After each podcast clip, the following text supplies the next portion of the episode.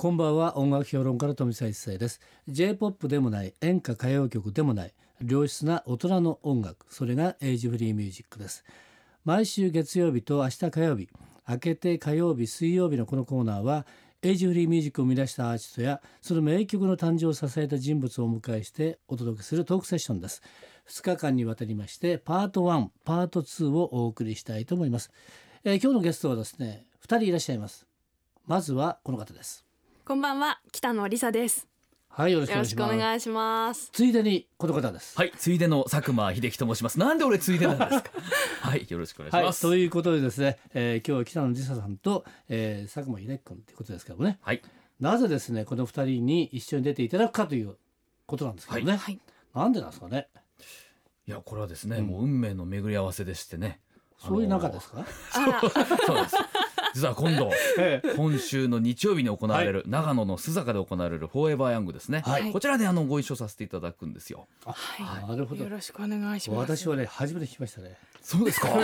やこれ富澤一世さんプロデュースのイベントですけど。そうなんですね。えー、とおかげさまでですね、えー、私がプロデュースしております、えー、長野県は須坂市でね、はい。えー、行われてるんですけどもこれは、えー、私のふるさとなんですねえー、そこでですねイベントを始めました、えー、ちょうど10年前なんですけれども「えー、フォーエバーヤング」っていうねタイトルで歌とトーク回さないフォークコンサートなんですね、はい、えー、毎回ですね3組の方に出ていただいて、えー、歌とおしゃべりの楽しいですねイベントなんですけどもなんと今年ですね10周年を迎えることができたんですね。おめでとうございます。はい、ありがとうございます。で、今回はフォーエバーヤング2015、10周年記念ということでですね、南こうせつさんと森山良子さ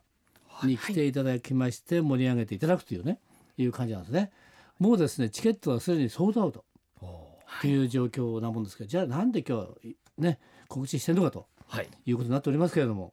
ここにはですね、えー、もうですねあの10年やっておりますのでもう須坂の風物詩になってますね。で、はい、その本編の前にですねプレコンサートがあるんですよね。ですごくあの風光明媚ないいところなんですけどもえー、お客さんこう見えますよね。その前にただ来てもらってもねしょうがない。っていうことなんで早く来ていただいて資料展とかあるんですよ。はい、でこれはですねあの本人からあのね借りた貴重なものとかで私が書き出して40年間くらいありますけどそのね貴重な、えー、チラシとかまたパンフレットとかね、えー、もちろんレコードがありますよね。それを展示してるんですね。はい、そこをですから見に来ていただいてそしてなおかつそのロビーが結構立派なロビーなんですけどね、はい、そこでステージもあってということなんですけども、はい、何年か前にですねこのロビーでロビーコンサートが行われるようになったんですね。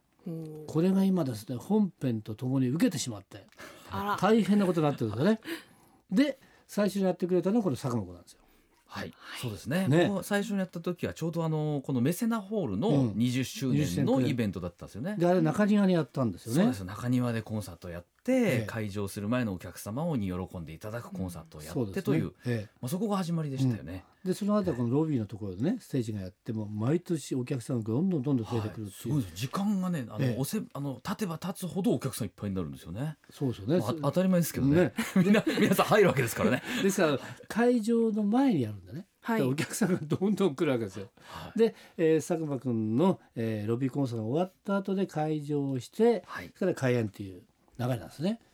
でですね、はい、今年はそこにぜひですね、えー、佐久間君も頑張って来ていただいたということですね、はい、ご褒美としてやはりですね可愛い女性をねちょっと一人入れたらどうだろうと。そうですねということでですね厳選した結果北野さんがいいだろうと。あらいうことになりました。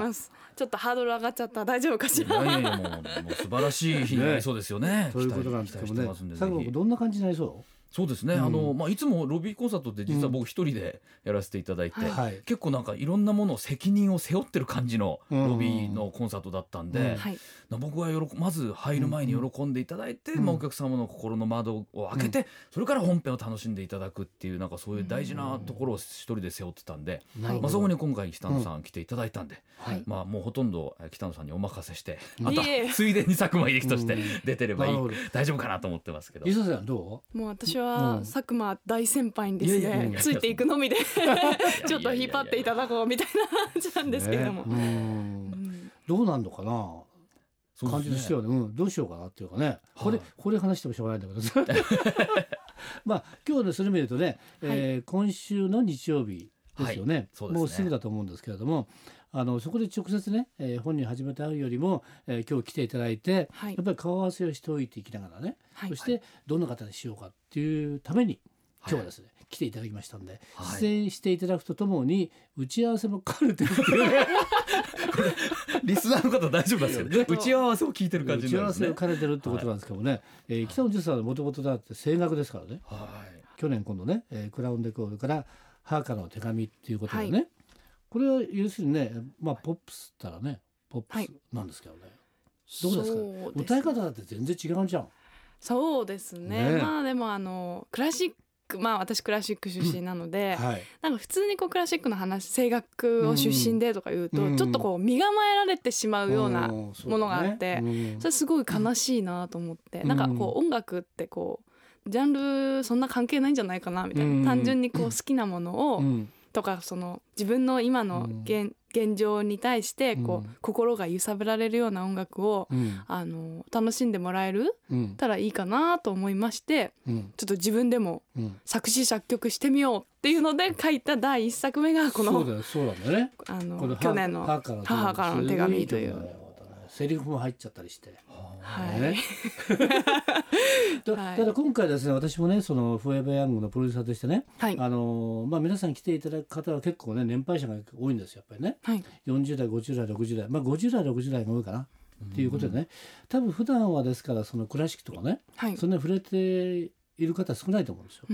だからクラシックって聞いただけどおっていう感じになるところを今度ね、はい、北野さんが出ていってどんな歌声でね触れるかって多分初めて触れる人も多いと思うんで、はい、逆に新鮮に感じるのかなっていうね。そうですね、うん、なんかまあ自分が歌うことによってあ、じゃあちょっとオペラも見てみようかなとか、うん、普段オペラしか聴かない人が、うん、あじゃあ逆にポップスをちょっと今度コンサート行ってみようかなとか思うきっかけに、うん、こうなんか私の存在が架け橋になれたらいいなというふうに思ってるんですけど。なるほどね。はい。で佐久間君はですねあのギター一本でどこでも行っちゃうから何でもできるんだ。いや何でもできるよ。あの